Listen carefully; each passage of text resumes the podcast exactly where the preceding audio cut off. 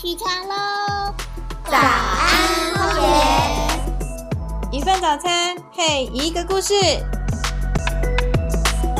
我们一起为地球发声，让更美的风景成为可能。大海也来自水滴，有我有你，You are the one。灿烂着我们唱喂喂哦，喂喂哦。欢迎收听《早安荒野》，我是主持人深山鹰。大家应该都听过“三百六十五行，行行出状元”。随着社会日新月异，现在有越来越多行业都是以前想象不到的。像进入网络时代后，造就一堆部落客、IG 客跟 YouTuber。其实二十几年前我就开始在网络写日记，当时想法很简单，就是以后搬家不用带着重重的纸本，只要打开电脑，输入密码。随时随地都可以观看跟更新，但也从此跟部落格结下了缘分。现在我就靠部落格养活自己和三只猫。现在越来越多新鲜人踏入社会的第一份工作就是当部落客、IG 客和 YouTuber。这样的工作在以前绝对会被认为没有办法当饭吃，但现在已经成为最夯的网络行销策略。今天请到的来宾棉花糖，他也是美食部落客。我们会一起来聊聊，在美食部落客的工作中会遇到哪些环境保护相关议题，该怎么做才能让地球变得更好？让我们欢迎今天的来宾棉花糖。Hello，大家好，我是棉花糖。棉花糖，我很好奇耶，你当初是有什么契机让你把美食部落客当做你的正职？哦，这个这个问题其实跟刚刚主持人分享他的经验也很像。就当初其实就是我们自己很爱吃，然后很爱玩，然后所以呃身边有很多的朋友，他们如果要找餐厅或想要下午茶的时候，他就会呃就会来问我们。那回答一个，回答两个，到回答第十个的时候，就觉得有点不耐烦了。那不如把它写在部落格里面，到时候直接丢链接给人家看就好了。我跟你不太一样。我是自己写了之后，之后去查，我才记得说，哦，原来这家我吃过。哦、所以你是为了自己，对，了解了解。应该不少朋友会在想，美食部落客跟环境保护到底有什么关系？其实啊，我们只要生活在地球上，都和环境息息相关。之前我跟棉花糖曾经一起参加过净滩活动，远远看很美的沙滩上，竟然处处都是垃圾。这些垃圾又以生活饮食类的最多。棉花糖，让你印象最深刻的垃圾有哪些？印象最深刻的应该就是我们常常会喝到的饮料杯、吸管，甚至是包装吸管的吸管套。因为这些东西我们都以为已经好好的丢到垃圾桶，甚至是做了好的分类，没想到最后竟然都还是出现在沙滩上。其实哦，除了我们眼睛看得到的垃圾外，还有更多的垃圾，因为风吹日晒雨淋破裂成非常非常的小块，混在沙子里，不仔细看根本看不出来。这样的塑胶碎片，当然不止陆地上有，海水里面也很多。哇，那不就是如果我们去海边游泳，大口喝下一口水，可能里面大部分都是塑胶为例喽。我们每天无论是生活或是工作，都有可能对地球造成影响。比如，很多上班族每天都需要来杯手摇饮舒压。不过，因为我不喝手摇饮，还真不理解有多舒压。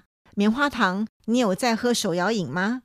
是啊，是啊，有时候来一杯手摇饮真的是非常的舒压。但我还有很多的时候是因为真的忙到来不及吃饭，所以就到路边的可能手摇饮店先来一杯珍珠奶茶。或者是红茶拿铁来填饱肚子，所以大家真的不要太羡慕布洛克，我们也是有三餐不继的时候。你知道一杯手摇饮大概需要喝多久时间才能把它给喝完？快的话大概五分钟，如果慢一点的话，半个小时内也要喝完。嗯，所以意思是我们在半个小时之内就会为地球制造了一堆塑胶垃圾。你知道一个手摇饮能够为地球带来多少垃圾吗？就是饮料杯、吸管啊，还有杯盖跟吸管的塑胶套。嗯，如果我们还多要了一个塑胶提袋提着，也就是我们在半个小时之内制造了五个塑胶垃圾呢。依据统计，台湾人每年喝手摇饮堆起来的高度啊，可以有四万四千座台北一零一那么高。哇塞，那真的很多耶！对呀、所以我们如果每天都能随手减少一些塑胶垃圾，对环保绝对有正面的帮助。美食部落客的工作听起来让人很羡慕吧？因为总有吃不完的美食，但有时店家过于热情，上了满满一桌菜，根本吃不完。到底要不要打包，就是一个让人很苦恼的问题。棉花糖遇到这种状况，你会打包吗？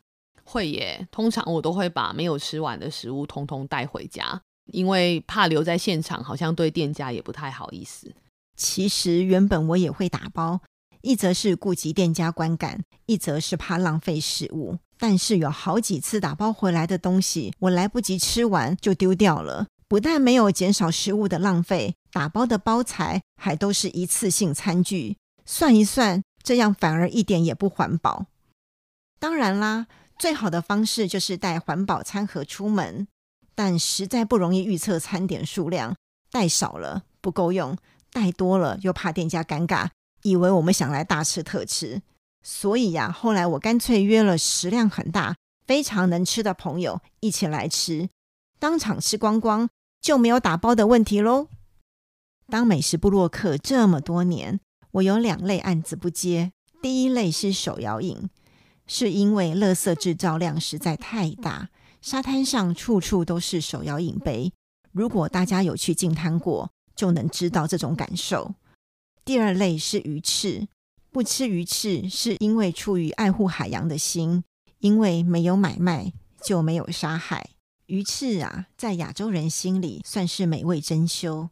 一条鲨鱼最有价值的部位就是鱼翅，所以曾经发生捕鲨船捕到鲨鱼时，迅速割下价格最好的鱼鳍后，就把鲨鱼踢回海里去。因为手法熟练快速，也许此时鲨鱼还没有死，但却只能眼睁睁的沉到海里。这个场景用想的就很残忍。哇，那这不只是环保的议题，更是尊不尊重生命、爱不爱护生命的问题了。诶，棉花糖，如果你在喜宴上遇到鱼翅，你会怎么做呢？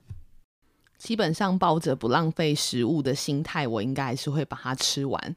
而且其实现在市面上有很多都是假的鱼翅，用粉丝做成的。嗯，其实市面上真的还不少料理都是用假鱼翅做的。不过，无论是真的鱼翅或是假的鱼翅，其实我都不吃。也有人问我说为什么，反正假的也没有关系。但是对我来说，鱼翅本来就不应该被塑造为美味珍馐。保持着不浪费食物的态度吃，我觉得没有问题。或者，我们也可以原封不动的退回去，以行动告知喜宴主人以及餐厅我们的态度，这也是爱地球的一种表现。可能有些朋友觉得我们每天都有在做垃圾分类，为什么垃圾还是这么多？想一想，是不是有点灰心？其实啊，这是顺序搞错了啦。应该先从源头减少垃圾产生，其次是垃圾再利用，让垃圾变黄金，最后一关才是回收。如果只做回收而没有减少垃圾产生，垃圾是永远都不可能减少的。所以顺序真的很重要。哇，所以真正的顺序应该是减量再利用，最后才是回收。没错哦。今天很开心，请到棉花糖跟我们一起聊一聊，在美食部落客的工作中，到底有哪一些可以做得更友善环境？大家也可以从自己的生活以及工作中想一想，有哪一些我们可以多做一点，减少垃圾产生。爱护地球，就从你我开始哦。拼命守护着画面，采取行动，以免永远失去机会。我们一起为地球发声，让